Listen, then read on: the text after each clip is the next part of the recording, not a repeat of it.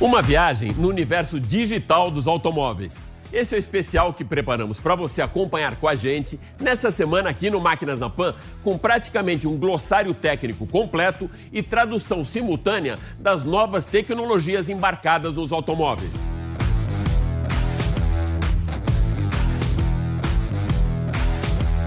Isso mesmo, quatro craques da indústria automotiva vão legendar para você Digital Cockpit, Adaptive Cruise Control, Emergency Brake, Lane Assist e todas aquelas tecnologias digitais que já fazem parte da nossa vida e que trabalham de modo passivo ou ativo para o seu conforto e segurança durante a condução de um veículo, cada vez mais conectado com o mundo atual.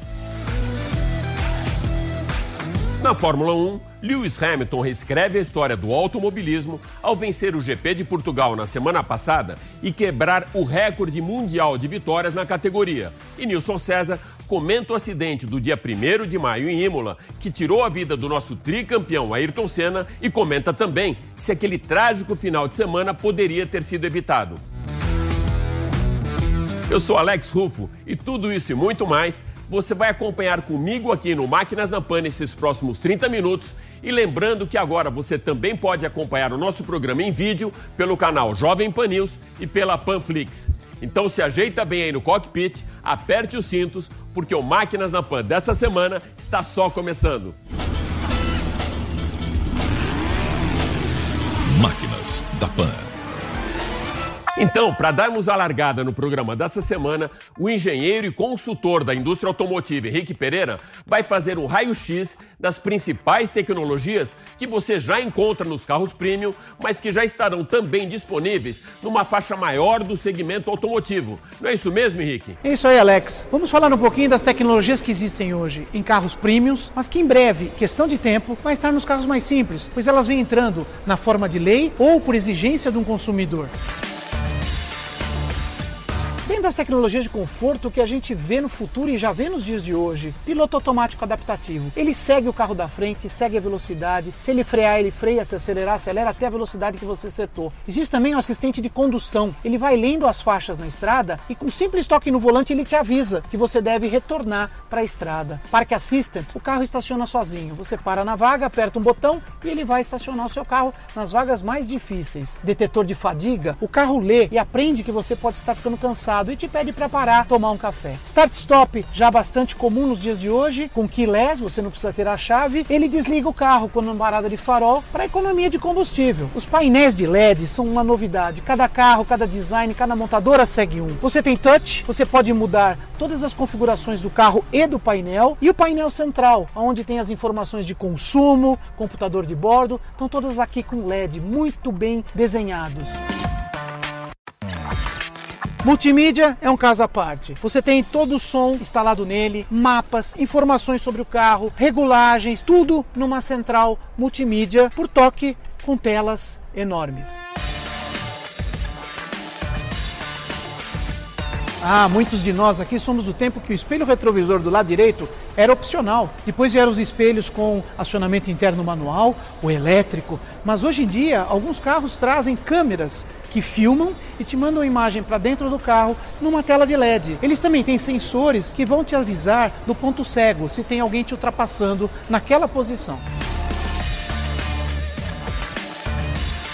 Controle de tração e de estabilidade te ajudam a ter outros dispositivos, como o Hill Hold, por exemplo. Você para numa rampa e você sai com o carro sem que deixe ele cair para trás. Também tem a seleção na forma de dirigir, 4x4, automático, esportivo. Você escolhe no 4x4 não deixar escorregar, ou no esportivo ter uma suspensão um pouco mais dura no local. Assistente de tração elétrica para os carros híbridos, isso também já é uma realidade. Eixo traseiro dinâmico, o eixo de trás vira junto com o eixo dianteiro, fazendo que você faça as curvas com maior estabilidade e num ângulo menor. E ainda, pneus que não furam, você pode andar com ele com furo por muitos quilômetros e o controle da pressão dos pneus no interior do carro. Tudo isso é tecnologia.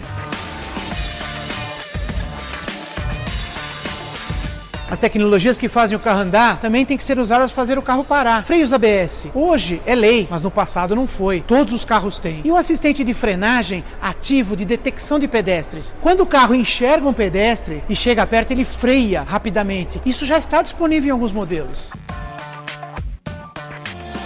Ah, quem lembra do cinto de segurança de dois pontos subabdominal? Depois vieram os de dois pontos transversais e hoje em dia todo cinto de segurança é três pontos, mesmo para os passageiros do banco de trás. Airbag, dois, obrigatórios por lei, mas vários carros trazem oito airbags, fechando totalmente o habitáculo. Os faróis alto, baixo são regulados automaticamente na estrada dependendo se tem um carro no contrafluxo. Ele reduz a intensidade, muda de posição nas curvas, tudo isso é tecnologia. E hoje em dia é o Day Running Lights. As luzes dianteiras permanecem acesas durante todo o período e vão passar a ser lei também.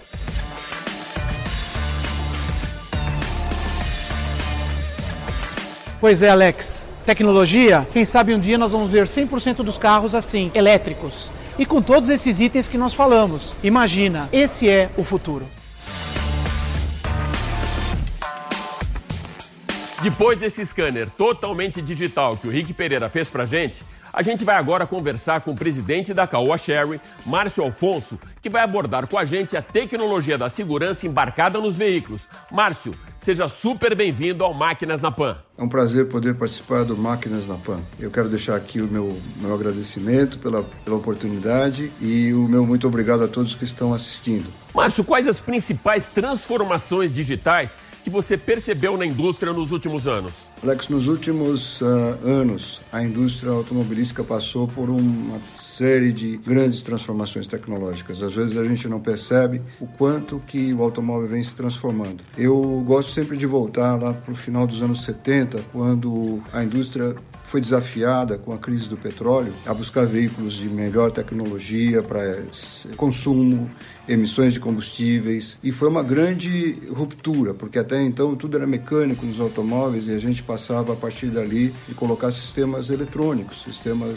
eletromecânicos, né, que foram aos poucos ganhando força, controlando sistemas de injeção, controlando funções do veículo importantes, como funções é, relevantes de transmissão do veículo, as trocas de marcha, controle das emissões com grandes avanços na área de conversores catalíticos, é, controlando os gases de escapamento, porque o mundo estava discutindo naquela altura como é que ia ser o futuro do automóvel, com um consumo cada vez maior, o petróleo cada vez mais caro, com possível escassez. Então a meta era buscar redução de consumo, buscar eficiência e e junta-se a isso a questão de segurança veicular, que vem desafiando todas as empresas a buscar soluções cada vez melhores para proteger os, os passageiros. A tecnologia eletrônica foi também uma grande disruptura, não é mesmo? Ah, eu diria que a eletrônica, nessas décadas de 80, 90, teve um papel fundamental e acabou trazendo grandes avanços, não só na questão da segurança, no consumo, mas também trazendo conforto.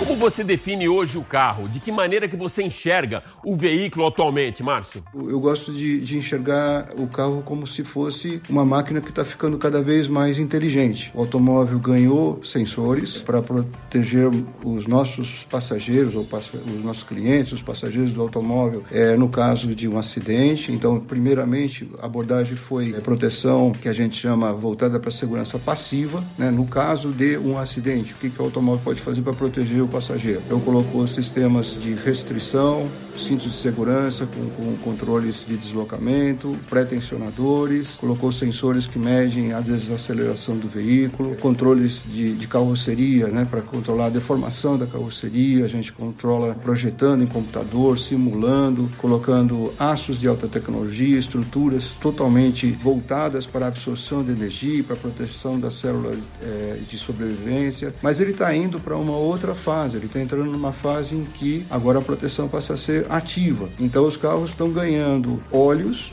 com câmeras é, de alta resolução. Os carros estão ganhando radares para medir distância, para calcular a velocidade do teu carro em relação ao carro que vai à frente. Enfim, uma série de, de, de coisas que passam agora para o campo é, da proteção ativa. De que maneira, então, essa proteção ativa atua no veículo? Quais são as funções que protegem tanto o motorista como passageiros? Tem funções complementares que permitem é, proteger acompanhantes e motoristas do carro contra uma possível falha do próprio motorista. Então, se ele desvia da, da faixa, hoje há um sensor que indica, seja vibrando a direção, seja fazendo é, uma sinalização sonora, de que ele está saindo do centro da faixa. Ou se ele está desacelerando muito rápido, o carro pisca luzes para alertar o motorista do carro de trás que ele está fazendo uma frenagem de emergência. Entrou muito forte numa curva, está com um ângulo de esterçamento muito forte, você tem controle de tração e assim por diante. Falando agora, Márcio, de desenvolvimento e disruptura, em que fase a nossa indústria automotiva se encontra? A gente está entrando numa fase de grande transformação. É uma fase que eu diria que é a maior, talvez, ruptura que a gente já viu na história do automóvel. Todo esse movimento tecnológico é global, a gente sabe bem disso, mas qual a fotografia que você faz dessa indústria aqui no Brasil? No Brasil a gente vê que essa tecnologia está chegando. Agora nos próximos anos nós já vamos ver muitos carros híbridos, carros elétricos. E no nosso caso, o lançamento mais recente, o Tigo 8, é um grande exemplo disso. O carro vem recheado de tecnologias para segurança. Por exemplo, se você numa emergência você pisar é, inadvertidamente no pedal de freio e acelerador ao mesmo tempo, ele tem um sistema que desacelera o veículo para te proteger. É, se você tiver uma situação em que você está fazendo uma curva acima da velocidade, você tem o controle de, de tração, você tem um, um sistema que também maximiza e otimiza acionamento do, do freio antiblocante, enfim, faz a compensação, vendo que você tem mais carga no, no, no eixo dianteiro e traseiro, ele faz a compensação para distribuir a, a, a, atuação dos freios. Enfim, é um período fascinante. Eu que trabalho há muitos anos no setor, estou fascinado com o que a gente está vendo de novas tecnologias, de novas é, oportunidades de trazer mais segurança, mais conforto mais requinte para os automóveis, isso tudo para que o consumidor, que é o, enfim, o nosso, o nosso objetivo maior é ter esse consumidor bem atendido, bem assistido, tenha o melhor possível, sempre com preço justo. Nós buscamos oferecer ótimo design, design bonito, a gente procura oferecer tecnologia e qualidade, mas sempre com um preço muito justo. Então, isso é o grande desafio e a grande paixão que a gente tem na Caoa. E nós estamos aqui é, preparando aí para desenvolver mais e mais ações e trazer todas essas novidades, todas essas tecnologias para o consumidor brasileiro. Muito obrigado, grande abraço. E dando sequência agora nesse mergulho digital na indústria automotiva, nós vamos conversar com Ariel Mogor, supervisor de planejamento de produto da Honda Automóveis do Brasil. Ariel, quais as principais novidades tecnológicas que o mundo da indústria automotiva sofreu nos últimos anos e o que essa verdadeira revolução tecnológica traz de benefícios para o consumidor? Oi, Alex, tudo bem? Bom, primeiramente, obrigado pelo convite para poder bater esse papo tão bacana. Certamente, uh, acho que o mundo vem se transformando né, em relação às tecnologias e nessa última década a gente viu a explosão de tantas coisas, né? Ah, se a gente for falar de tecnologia, a tecnologia está evoluindo é, como nunca, né? Então a gente vê aí no próprio celular, né? As tecnologias que estão à palma das nossas mãos, né? Televisões, enfim, tantas outras coisas que estão evoluindo tão depressa. E não é diferente com os automóveis, né? Então a, a indústria ela vem passando sim por uma revolução recentemente em relação às tecnologias que são aplicadas nos automóveis. A gente pode ver isso, por exemplo, pelo ponto de vista de segurança em alguns sistemas uh, de assistência ao condutor, né, sistemas de direção semi-autônoma que auxiliam uh, prevendo um acidente que às vezes a pessoa não perceberia ou até minimizando, né, mitigando um pouco o impacto que um acidente pode causar no caso, enfim, de uma batida, alguma coisa nesse sentido. Partindo agora para o interior do veículo, o que você pode falar sobre toda essa tecnologia embarcada dentro do cockpit? São a, a tecnologia embarcada de conectividade, ah, seja por comandos de voz dentro do carro, seja pela interação da pessoa com o multimídia dela. Hoje em dia, um espelhamento no celular dentro do carro é um item obrigatório e praticamente se um carro não tiver isso, não é nem considerado mais para compra hoje em dia, especialmente para o público mais jovem. Ariel, vou pedir então para você destacar alguma dessas tecnologias voltadas para a segurança que a gente encontra nos carros da Honda. No caso da segurança, uma primeira que eu destaco é a tecnologia ACE, que é a estrutura de deformação progressiva que os nossos veículos possuem. Basicamente, toda a carroceria ela possui diferentes ligas metálicas com características é, especiais que, no caso de uma colisão, vão absorver totalmente o impacto da batida e tentar sempre ao máximo proteger o habitáculo onde estão os ocupantes. Algumas outras tecnologias é, que são muito importantes são, por exemplo, o controle de estabilidade de tração, é, o assistente de partida de aclives, que também pode ser em algumas situações um quesito de segurança, como o alerta de frenagem emergencial no caso de uma frenagem brusca. Um ponto interessante que vale salientar aqui na segurança que a Honda possui com exclusividade é o sistema Lane Watch que é uma câmera posicionada no retrovisor direito dos, de alguns dos nossos veículos. No caso do condutor dar a seta para a direita, essa imagem vai ser projetada no multimídia e aí o condutor ele vai ter uma visão muito mais ampla, minimizando pontos cegos com essa imagem que a câmera captura em relação ao que apenas o retrovisor direito capturaria né, através do espelho. Com isso a gente consegue mitigar muitos acidentes. Ah, mas vale também ressaltar o Honda Sensing, que é o nosso sistema de condução semi-autônoma, né, de assistência é, de direção que tem diversas tecnologias como frenagem automática, assistente de permanência em faixa, entre outras tecnologias que certamente ah, auxiliam bastante para o aumento da segurança não só dos condutores, do condutor, dos passageiros, mas também de quem está ao redor, certo?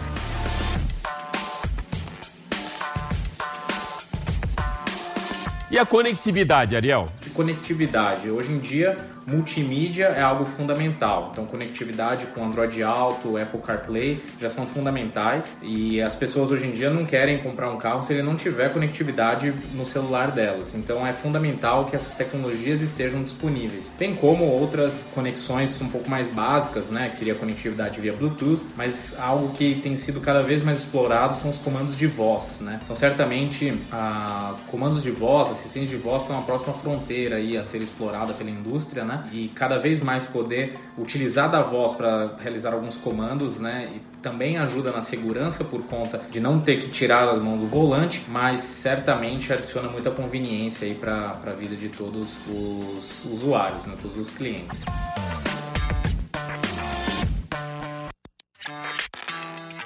Você pode citar também alguma tecnologia que trabalhe pró-conforto? Eu acho que seria o Magic Seat, que é o nosso sistema exclusivo de modularidade dos bancos, que permite um uso muito mais inteligente do espaço interno dos veículos. Né? Então, ah, dependendo da modularidade, né, o, o, por exemplo, no caso do Fit, que ele tem cerca de 360 litros de porta-mala, com a utilização do, do rebatimento dos bancos nesse sistema Magic Seat, ultrapassa mais de mil litros de capacidade. Então, isso acaba auxiliando bastante o dia a dia e enriquecendo enriquecendo a vida das pessoas.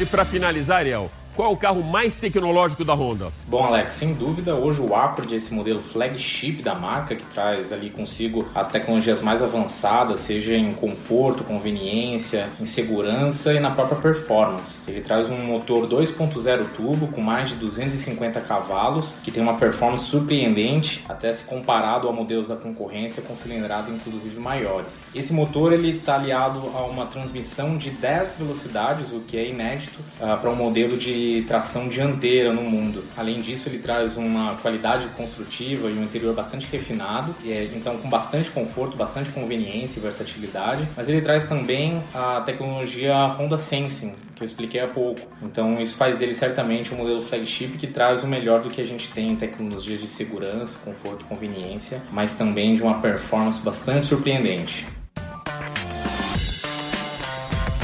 E para gente fechar esse quadro de tecnologia, que já teve a participação de três craques da indústria automotiva, eu convido agora para entrar no cockpit digital do Máquinas na Pan um executivo que reúne expertise em automóveis com tecnologia de ponta, Mário Lafitte, vice-presidente para assuntos corporativos da Samsung América Latina. Mário, seja super bem-vindo ao Máquinas na Pan. Muito obrigado, obrigado pelo convite, uma satisfação. Muito bom, a gente sempre está falando próximo da indústria automobilística e agora com tecnologia, né? Mário, você já passou por grandes empresas da indústria automotiva e sempre com muito expertise de tecnologia. Hoje a gente fala muito de novas tecnologias digitais no cockpit dos automóveis, mas esses dois mundos Tecnologia digital e automóveis já caminham lado a lado, e isso há algum tempo. Você também tem essa leitura, meu amigo? Ah, sem dúvida. A aproximação entre a tecnologia e a indústria automobilística não está começando agora, não está começando agora nos anos 2000, né? A indústria automobilística sempre teve uma tradição muito, muito grande de estar próxima à tecnologia. Ela foi, nesses cento e tantos anos de história do automóvel, sempre foi protagonista do desenvolvimento de soluções tecnológicas. Talvez por muitas e muitas décadas esse protagonismo voltado às tecnologias de propulsão natural, que é, a, que é o coração do automóvel, né? E mais recentemente a gente já vê a indústria automobilística muito atenta a essas questões do cockpit, o ambiente onde o ser humano, o ambiente onde nós vamos ocupar dentro do automóvel. E aí o cockpit se transformou nas últimas décadas. Com tanta tecnologia disponível nos carros, como que você vê a relação homem-máquina no passado e atualmente, Mário? No passado, a indústria se dedicou ao desenvolvimento de soluções de novos combustíveis, aliás, novas fontes energéticas. Muito se fala do carro elétrico, que hoje já é uma realidade. A indústria automobilística se reinventou nessa direção. E, e nesse momento, acho que 2020, nesses os últimos anos e nos próximos, eu acho que haverá uma revolução muito grande entre a interação do ser humano, da gente com a máquina, com todas as máquinas, na verdade, né? Com os nossos eletrodomésticos, com os nossos televisores, com o nosso celular, com o nosso smartphone e com o nosso automóvel. Então, eu acho que essa relação homem-máquina está num, tá num momento de transformação. E é exatamente isso, é exatamente esse o ponto onde a Samsung se interessou, fez investimentos fortíssimos no passado com a aquisição da Harman Kardon, que hoje é uma empresa do grupo Samsung, e criou uma divisão de tecnologia automotiva.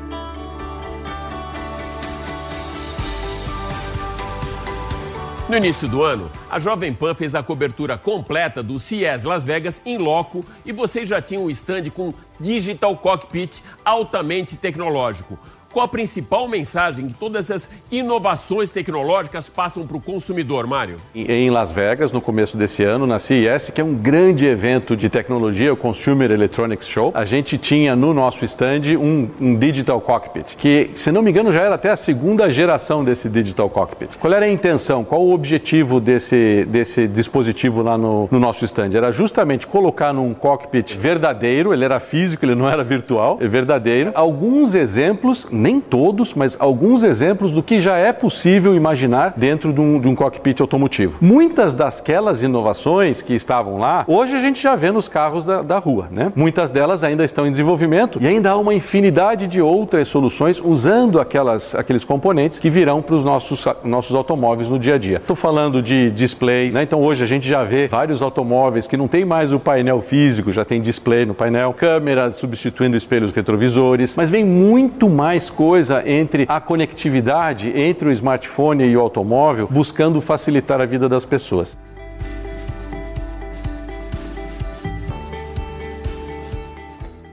Tanto em Las Vegas como agora no Brasil, se falou muito na tecnologia do 5G, Quais as vantagens de ordem prática para a indústria automotiva? Que é a latência, que é o tempo que uma informação leva para sair do ponto A e chegar no ponto B, e é justamente com a latência que transformará ser possível a gente ter carro autônomo, né? Porque hoje o tempo, apesar de você ter uma alta taxa de transmissão de dados, a latência impede que a gente possa ter um carro autônomo. E o carro autônomo pode transformar completamente o ambiente das cidades. Porque se você tem um carro autônomo, talvez talvez esse automóvel possa trazer, possa me trazer para o escritório da minha casa para cá. Durante esse espaço de tempo, eu tenho um tempo produtivo que eu posso estar trabalhando, lendo, estudando, né? Eu posso estar produzindo nesse tempo, que eu não vou estar mais, a minha atenção não vai estar voltada em conduzir o automóvel. Esse automóvel me deixa aqui e vai buscar você, Alex, na sua casa, porque você vai mais, um pouco mais tarde para a redação. Então, vai ter menos carro, um potencial de ter menos veículos nas ruas. Tendo menos veículos nas ruas, ou um uso mais inteligente dos veículos que estão nas ruas, talvez eu não precise ter garagem nos prédios de escritório. Então, o uso do metro quadrado nas grandes cidades também poderá ser otimizado. Se eu tenho otimização do metro quadrado, se eu tenho potencialmente um trânsito mais eficiente, eu também posso morar mais distante, que eu não vou ter tanto problema de trânsito nas cidades. Mário, super obrigado por participar com a gente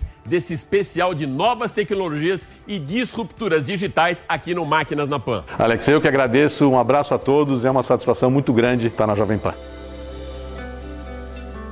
Hoje nós levamos você para várias viagens no universo da tecnologia a bordo do cockpit digital de um carro de rua. Agora nós vamos acelerar juntos no cockpit do carro do ex-campeão mundial da Fórmula 1 que reescreveu a história da categoria no último final de semana em Portugal.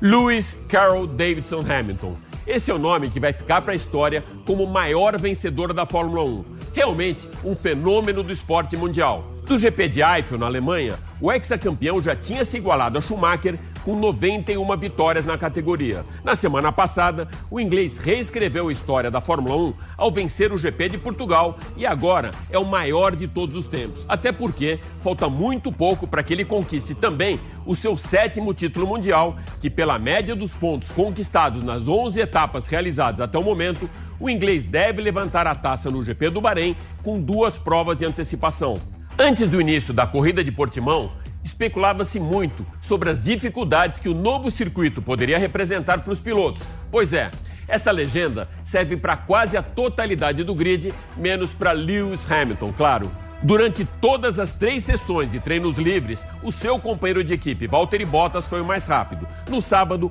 o finlandês liderou a classificação até os quatro minutos finais da sessão para definir o grid de largada para a corrida. Mas aí, o ex-campeão mundial cravou a pole e mostrou mais uma vez que, para ele, circuito novo, pista de alta, de baixa, travada, não faz a menor diferença. O inglês tem no setup do seu braço uma posição de ajuste a mais que os outros pilotos um ajuste no modo gênio. E justamente esse gênio do esporte acumula números realmente impressionantes: 92 vitórias, ficando agora à frente das 91 de Schumacher, 53 de Vettel, 51 de Prost e 41 de Ayrton Senna.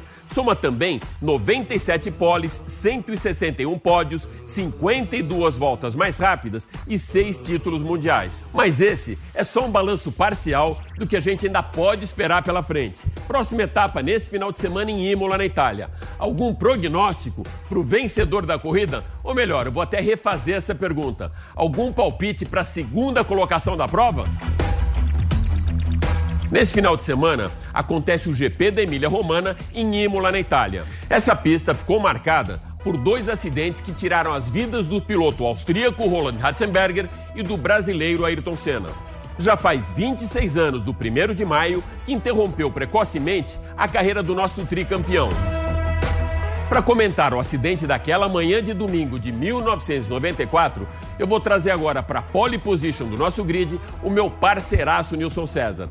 Nilson, na sua leitura, bem direto ao ponto mesmo, o que matou Ayrton Senna? Meu caro Alex Rufo, olha, ele morreu e você sabe também por que morreu, porque deu um azar danado, né? A barra de suspensão se, olha, se tivesse batido no casco, talvez o Ayrton Senna estivesse vivo aqui entre nós. Não, ela atravessou a viseira, atravessou a viseira e pegou assim, acima do supercílio do Ayrton, é como se fosse uma flechada violenta entrando. Isso foi a causa da morte do Ayrton Senna. E a gente sabe detalhes disso né? Porque a médica que fez a, a necrópsia, nós conversamos com ela no Instituto Médico Legal lá em Bolonha, né? Então, é, foi uma fatalidade, uma grande fatalidade a morte do, do Ayrton Senna. Não tenho dúvida, é, poderia. É, já havia acidentes mais espetaculares dentro da Fórmula 1 e que o piloto acabou saindo ileso.